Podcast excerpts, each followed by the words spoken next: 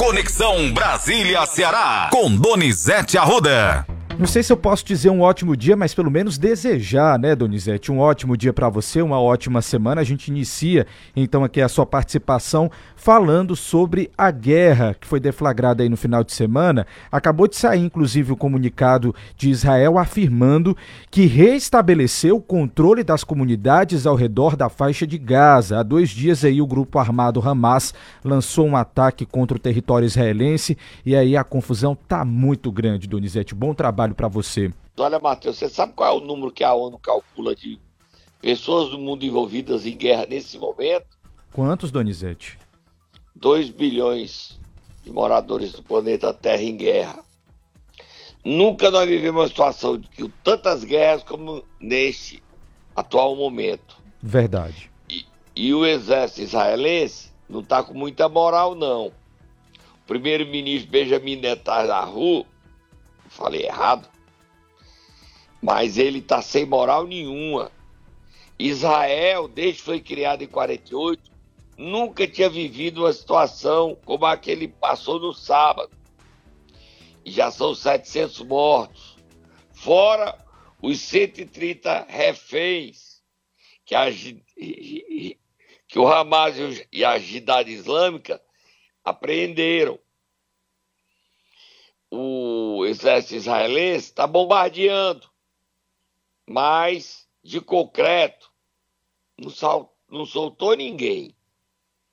A invasão por terra, mar e ar chocou Israel. Só numa festa no universo paralelo perto de Gaza, morreram 230 pessoas. E o que é engraçado, essa festa era promovida por brasileiros. Por isso a gente está falando. Sim. E os presentes, quando começaram o tiroteio, achavam que era fogo de artifício. Demoraram a correr e a fugir. Quando tentaram fugir, já era tarde. 230 mortos. É impressionante. O Brasil tem várias manchetes do Metrópole, Matheus, várias caravanas de turistas evangélicos estão lá, pelo menos 13 caravanas. Sim, muitos, inclusive cantores famosos, evangélicos famosos, estão lá em Israel nesse exato momento. Como também a atriz Gabriela Duarte, Sim. filha de Regina Duarte, atriz da Globo, está com os filhos em Tel Aviv, querendo voltar. Ela tinha acabado de chegar. E o primeiro avião KC-30 da Força Aérea Brasileira partiu ontem de Natal. Só que não tem autorização para chegar no aeroporto Ben Gurion. Foi quem criou o Estado de Israel. O primeiro-ministro que criou o Estado de Israel. E não tem autorização para parar, para estacionar, para pousar. Então estão em Roma, várias aeronaves. Os brasileiros querem sair, chegaram no aeroporto, tiveram que voltar você podia até abrir aí o Metrópole, Matheus, para ler a manchete. Enquanto a gente escuta o membro da Força Aérea Brasileira, como é o Almirante Damasceno, falando, ele e o ministro Zé Múcio, sobre a ida para salvar 500 brasileiros. Vamos ouvi-lo. Vamos lá. Estamos já numa coordenação desde ontem, com a montagem das nossas tripulações, nossas aeronaves nós temos a aeronave KC-30, que é o Airbus 330, com uma capacidade bastante grande, para 220, 230 passageiros, é, pronto para decolar de Natal, destino à Itália. Nossa ideia é que esse avião fique na Itália, aguardando essas coordenações finais junto ao MRE. Nós estamos com militares nossos, da nossa distância, junto à Embaixada Israel e nas demais embaixadas da região também, para que possamos fazer as primeiras levas, trazer os primeiros brasileiros lá para cá. É, não sabemos ainda se essa primeira decolagem será amanhã ou na terça-feira, dependendo da montagem desta lista de passageiros que desejam é, voltar ao Brasil nessa, nessa missão de repatriação. Tá aí, Donizete. O avião vai pousar na Itália, tá? Esperar aí então a autorização para ir para Tel Aviv. Você viu a manchete aí? Grupos evangélicos brasileiros tentam deixar Israel em meio à guerra. Pronto, Donizete. Já estou abrindo aqui essa manchete para mim é porque mudou aqui. Israel manda 100 mil soldados para Gaza, são mais de mil mortos. Atualizou aqui para mim essa manchete agora do portal Metrópolis, não é isso? 100 mil soldados. 100 mil Essa soldados. É uma carnificina, né? Com certeza. Mas eu tenho aqui essa informação que você está dando, Donizete. Mais de 100 fiéis de pelo menos duas caravanas religiosas foram surpreendidos em Israel com os ataques do grupo extremista islâmico armado, o Hamas, que atingiu o país com bombas e atiradores por terra, deixando centenas de mortos, na maior parte civis. Na sequência, Israel bombardeou a faixa de Gaza e declarou guerra. Líder da, de uma das caravanas aí com 37 pessoas, o presidente da Embaixada Internacional Vida Bueno Júnior disse que já esteve em Israel 15 vezes e nunca havia se deparado com uma situação como a que viveu no sábado, Donizete. Esse é o relato. A Israel mandar 100 mil soldados, os Estados Unidos mandou um porta-aviões. Só que essa guerra aí é uma guerra de guerrilha. Para quem conhece que é guerra de guerrilha, vai ter que invadir rua a rua. Gaza é muito pequenininho, rua a rua, túneis onde se escondem os extremistas do Hamas. Isso. Inclusive, Donizete, dizer que não apenas os Estados Unidos é, disseram que iam enviar reforços, o Reino Unido também falou isso, né? Então você já é. vê aí esse apoio São de outros 100 países. 100 mil soldados na fronteira com a faixa de Gaza, com tropas espalhadas por sete ou oito pontos. Além disso, são quatro divisões instaladas no sul do país. E o governo já alegou ter até atacado 500 alvos do grupo, Hamas e Jihad Islâmica. Os mortos são 700 em Israel e 413 na faixa de Gaza muito grave. Há mil brasileiros e seus dependentes preencheram já formulário para voltar na Embaixada Brasileira em Tel Aviv.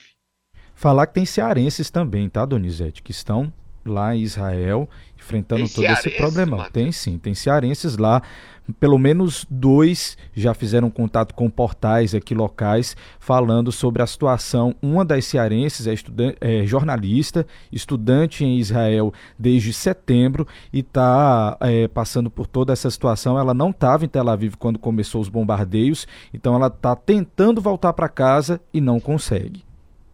Vamos ver se a gente consegue falar com ela no decorrer do dia, filmar e colocar no nosso portal, Matheus. O que, é que ela sim, diz? Sim, com certeza. Visão de um cearense lá. Se ela topa. Cada horário, amanhã, numa hora dessa, já é quase meio-dia Israel. Então vamos ver se ela topa dar uma entrevista pra gente amanhã. Vamos tá? sim, Donizete. Vamos então. A gente tá falando dessa guerra, Matheus. Sim. Só para que as pessoas. O que é que eu tenho a ver? Matheus, afeta a economia mundial o mundo, afeta as eleições americanas, afeta tudo no mundo. O dinheiro do mundo é na mão dos judeus. E a gente, o mundo acorda essa segunda-feira atônito, assustado. A gente não quer saber o que está acontecendo com a gente, a gente quer saber o que está acontecendo em Israel. Afeta o preço do petróleo, afeta o preço das commodities, a economia vai mais lento. A questão da segurança mundial, Israel sai desmoralizado.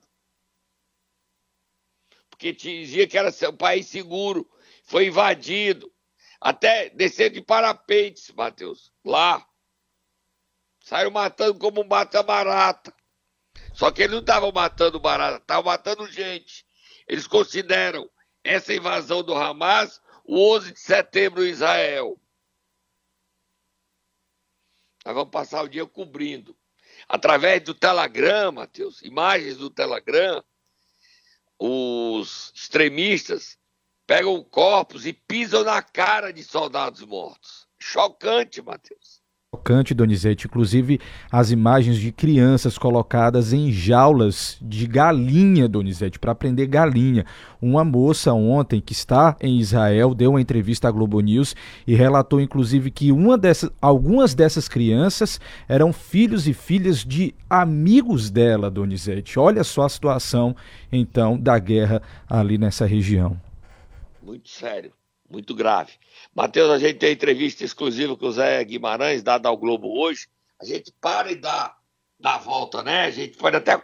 A gente acorda o Guimarães, acorda o Tatá, porque ele é destaque, porque interessa tudo. E a gente vai tomar um cafezinho e volta já, porque essa guerra assusta e ela não é uma guerra. Nós não corremos risco de vida, mas afeta a nossa situação diretamente o presidente Lula doente, acompanha a guerra. O Brasil é o presidente do Conselho de Segurança, convocou a reunião para ontem, tentando encontrar o caminho de paz. Não há. A ONU perdeu a sua importância, a ONU perdeu o seu papel.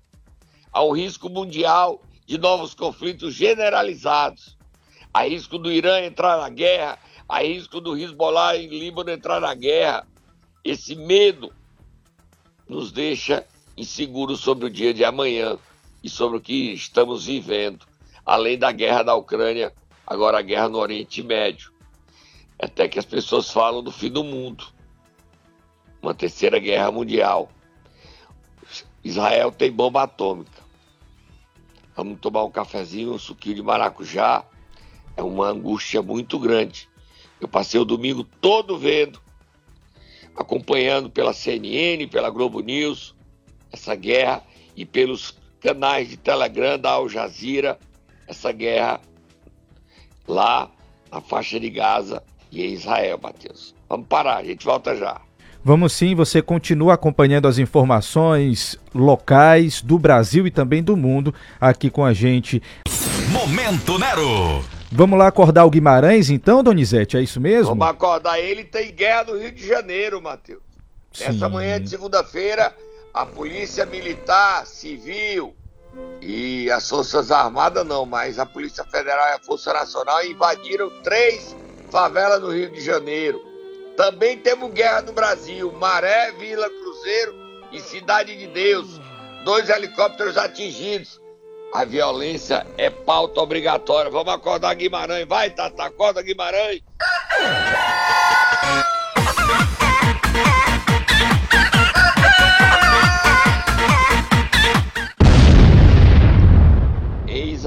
Ali na faixa de Gaza, que são 100 mil soldados. No Rio de Janeiro são mil policiais, mil homens. Dois helicópteros atingidos por traficantes. No Rio, há uma aliança nova. A milícia de ex-policiais e o Comando Vermelho se uniram. Nós temos guerra em Israel e temos guerra no Rio. Essa guerra do Rio afeta o Ceará, porque a facção carioca controla toda a fortaleza com pequenas áreas são pequenas áreas que estão fora do controle dela e é dominante no interior do estado. Os líderes delas estão ameaçados no Rio e devem ser transferidos de presídios carioca para presídio de segurança federal. Por isso a gente está falando. Vários deles podem fugir para o Nordeste, Só... inclusive para o Ceará. Essa invasão que acontece nesse momento. A Vila Cruzeiro e onde mais, Mateus? Cidade de Deus e Amaré. Para quem não conhece o Rio, Chegar no Rio nesse momento é um risco, porque a linha vermelha que você sai do aeroporto do Galeão para ir para o Rio de Janeiro é passagem obrigatória na maré. Que segunda-feira, Matheus, chocante. Complicado, viu, Donizete? Só para você ter noção, a gente já falou isso aqui no, na primeira parte do Ceará News.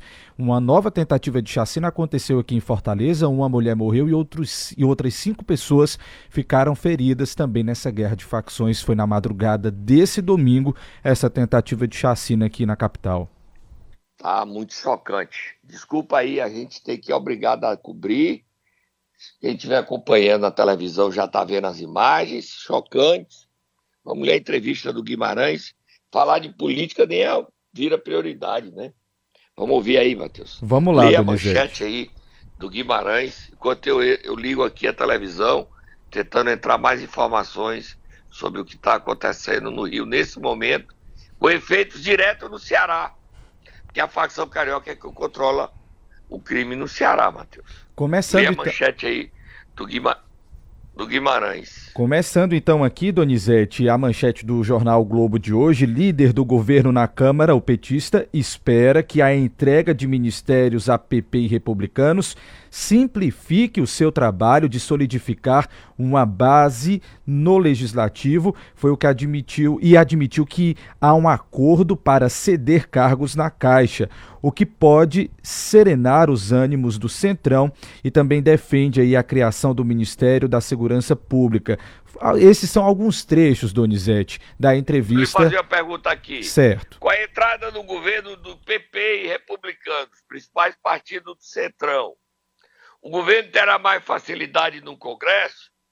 O que foi que respondeu Guimarães? Iniciamos o ano com franca minoria no parlamento e fizemos um reforço gigantesco para aprovar as pautas do nosso interesse. A Câmara entregou tudo, muito mais do que o Senado, que ainda tem matérias pendentes, mas sempre disse ao Lula que o melhor para constituir a governabilidade institucional era a ampliação de espaços no governo. É claro que a entrada desses partidos traz mais boa vontade questão do Domingos Filho da FUNAS, a indefinição do governo em relação aos nomes que ocuparão a FUNAS e a Caixa Econômica, que interessam ao PSD, republicanos e PP. A demora não atrapalha a agenda do Executivo? Não tivemos rupturas quando esses partidos não tinham participação no governo, vamos ter agora? Quem indica cargos é o presidente no tempo dele. A estrutura da FUNASA sequer está criada. Sei que existem embates entre esses partidos, mas essa disputa é muito pequena, respondeu Guimarães. É, o Guimarães há um, há um cabo de guerra entre Planalto e Congresso pela distribuição de emendas parlamentares o governo acertou o ritmo de partilha? Só um instante, Donizete. Pergunta Achei seguinte, aqui. Duas perguntas depois. Isso. Os pagamentos têm se acelerado, há pouca coisa a ser resolvida, foi o que ele respondeu. Aí o seguinte: o relator da LDO, Danilo Forte, quer criar um calendário para pagamento, para acabar essa barganha. Como vê o pleito de parlamentar de ter controle sobre o calendário de pagamento das emendas atribuição do Executivo. O Congresso ter um calendário de pagamento de emendas não seria correto. A execução é um direito do Executivo. O Congresso aprova o orçamento e os parlamentares têm direitos sobre as emendas, é claro. Tem que haver critérios, transparência e carimbo. Como enxerga a possibilidade de criação de uma emenda de liderança? A proposta defendida por Arthur Lira, respeitando o tamanho de cada partido. Respondeu José Guimarães ao Globo: o fato de haver uma emenda de liderança não quer dizer que a execução seja feita aqui no Congresso. As bancadas parlamentares, as comissões têm direitos, mas precisam ser definidos os critérios para isto. Para terminar, o PT terá candidato à presidência da Câmara? Respondeu Guimarães: acho difícil.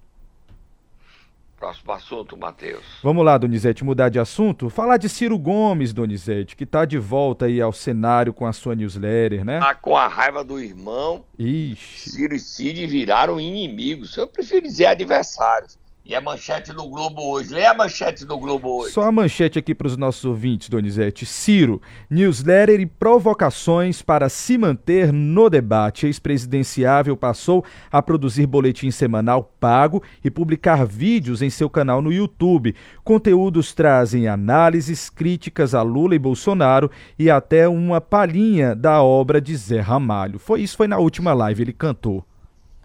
Olha, Matheus, o Cid Gomes estava em Sobral, onde ele se sente à vontade, e explicou a briga no PDT. A briga do PDT só botar Moab, Moab, fogo do futuro, Moab, Moab. O PDT pode ter mudanças na Assembleia. Trocar o líder, derrubar Guilherme Landim, trocar os presidentes de comissões técnicas, CCJ e orçamento, e isso afeta diretamente o governo Eumano de Freitas. O PDT, André, Roberto Cláudio e Ciro não vão abrir mão de serem ouvidos e respeitados pelo Eumano. E já disseram isso a Lula, a Rui Costa e Alexandre Padilha. Nós em Brasília somos aliados e no Ceará somos tratados como inimigos. Isso não vai continuar. Cid Gomes entrou na justiça contra o PDT, mas sabe que perde. Quer tá levando por tudo ou nada, arrebentando os seus aliados. A legislação brasileira é clara. Manda o Diretório Nacional. O Diretório Estadual foi extinto no Ceará. O Cid quer reclamar, mas vai ficar reclamando. Quando essa decisão acabar, o PDT já não existirá mais o Cid já teria feito acordo para ir para o Podemos. Porque no PSB a direção nacional não o quer lá. Eudoro o convidou, mas a direção nacional do PSB não o quer lá. Vamos ouvir o Cid Gomes falando em Sobral sábado. Infelizmente, pessoas que estão acostumadas a, a, fazer do partido propriedade sua, patrimônio pessoal sua, não aceitam a democracia, não aceitam a vontade da maioria. Mas vamos, nós até então eh, estávamos lutando a nível interno no partido. Mas chega uma hora, a partir do momento que se comete o absurdo de uma pessoa entra num sistema um sistema de informática e inativa a condição de 84 membros do diretório do PDT do Ceará, isso nos obriga a, a demandar judicialmente. É isso que nós estamos fazendo. Vamos, vamos, eu já ingressei com ação e outras, muitas outras pessoas, muitos outros membros do diretório que se sentiram atingidos, é, supridos dos seus direitos, vão também acionar a justiça. Entrevista veiculada no O Sobralense, tá, Donizete? Só pra gente dar os créditos aqui. Tá bom, Matheus. Só dizer que o barril de petróleo, Brent, acaba de subir para 87 dólares e 40 cents. Isso vai fazer a inflação subir, o preço da gasolina vai crescer. É impressionante o efeito da guerra imediato. Olha, o Cid Gomes está batendo aí, ele está batendo no André, ele está batendo no Lupe, ele está batendo no Roberto Cláudio, no Sato, que ele era contra a candidatura de Sato, e batendo especificamente seu irmão Ciro Gomes. A sua irmã Lia Gomes está contra o Ciro e a favor de Cid. O Cid não tem mais espaço no PDT. O Cid só não entregou o cargo ainda, e saiu do PDT, porque ele tem a liderança do partido no Senado. Mas essa posição dele deve ter efeitos, não sei se esta semana por causa da guerra, porque tem o feriado, ou na próxima semana. Mas ele deve perder a liderança do PDT no Senado Federal. Essa guerra, o Cid Gomes está sozinho nacionalmente. Sozinho. E ele vai ser destituído da liderança do PDT no Senado. Já que ele esticou a corda, estica de um lado, o outro lado estica, e ele deve ser destituído. E ele vai perder cargos, posições, relevância, protagonismo no Senado que a liderança dava. Inclusive dinheiro, porque ah, está sendo criado a emenda de liderança. São milhões e milhões que ele teria direito a indicar. Perdendo a liderança, ele não indica nada. Ele vai para o chão do Senado. Não tem o chão da fábrica? O chão Sim. do Senado é o baixíssimo clero quando você perde a liderança. Próximo assunto, Matheus. Donizete, vamos a Pacajus, porque depois de toda a confusão, articulação para ver quem seria o próximo prefeito, que foi que deu lá em Pacajus, Donizete? O que, Uma que loucura. aconteceu? E o que é estranho, Sim. o Gustavo Menezes, que estava lá com todo mundo lá na praia, saiu da praia ele, Erlando Lima, Reginaldo Firmino, Xixico, vereadora Raíssa, e foram para a posse do Bruno. O Bruno disse: nem tô nem aí para tu, Gustavo. O que, que o Gustavo foi fazer lá, gente? Ele tinha votado no impeachment. E o, impe o impeachment foi anulado, foi suspenso, porque a ata tinha um erro. Um erro. Disseram que tinha nove, e o artigo 201 do decreto 201, que define impeachment, impõe dois terços. Então, é só um erro formal, pode ser consertado e ainda esta semana. O Bruno voltou, só que tem um efeito. A posse do Bruno sábado não tem validade. Sabe por quê, Matheus? Por quê, Donizete? Porque a decisão dizia: comunique a decisão à presidente da Câmara, Cristina.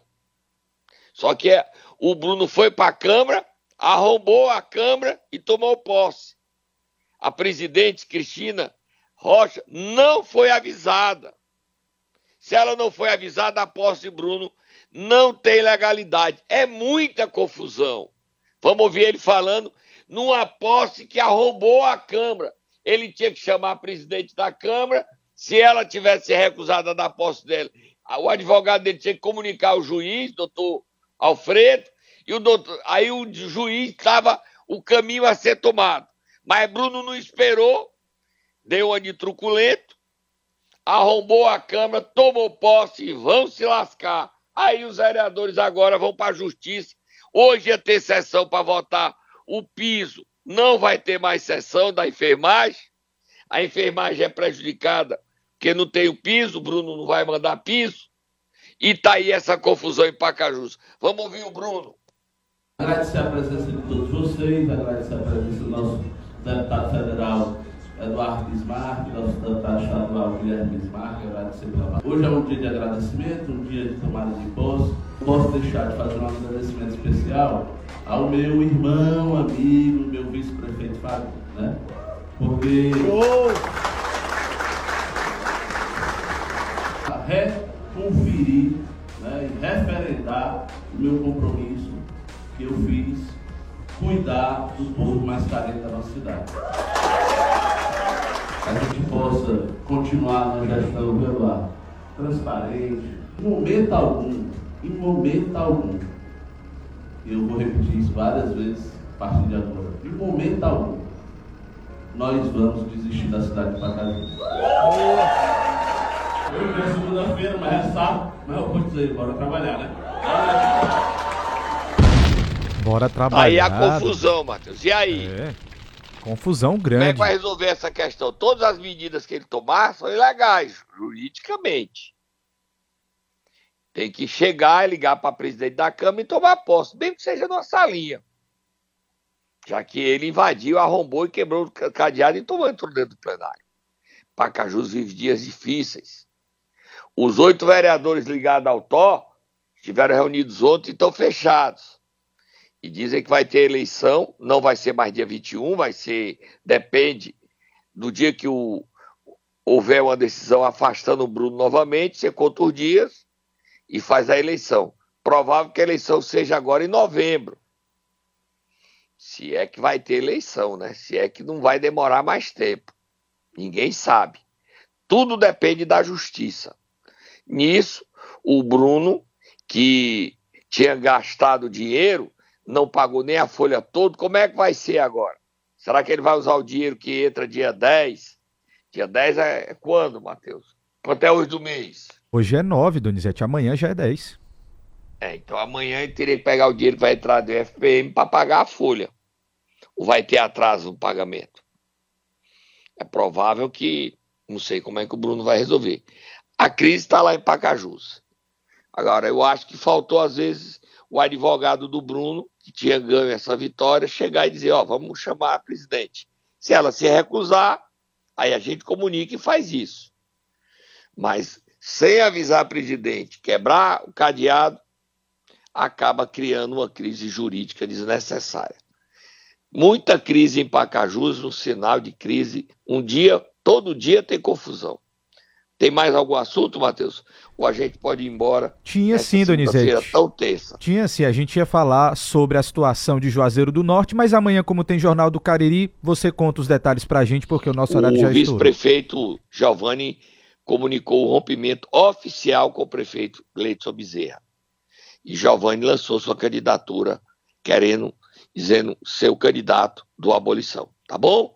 Amanhã o Jornal do Cariri traz todos esses detalhes Isso dessa briga em Juazeiro do Norte. Briga política, bem diferente da briga de que acontece em Pacajus. A gente acompanha o dia todo guerra, guerra no Israel, na faixa de Gaza, guerra das favelas cariocas com os reflexos diretos no mundo do crime do Ceará, já que a facção carioca é quem controla as favelas em Fortaleza e a maioria das cidades cearenses. Ô, segunda-feira tensa. Tô indo embora, Matheus.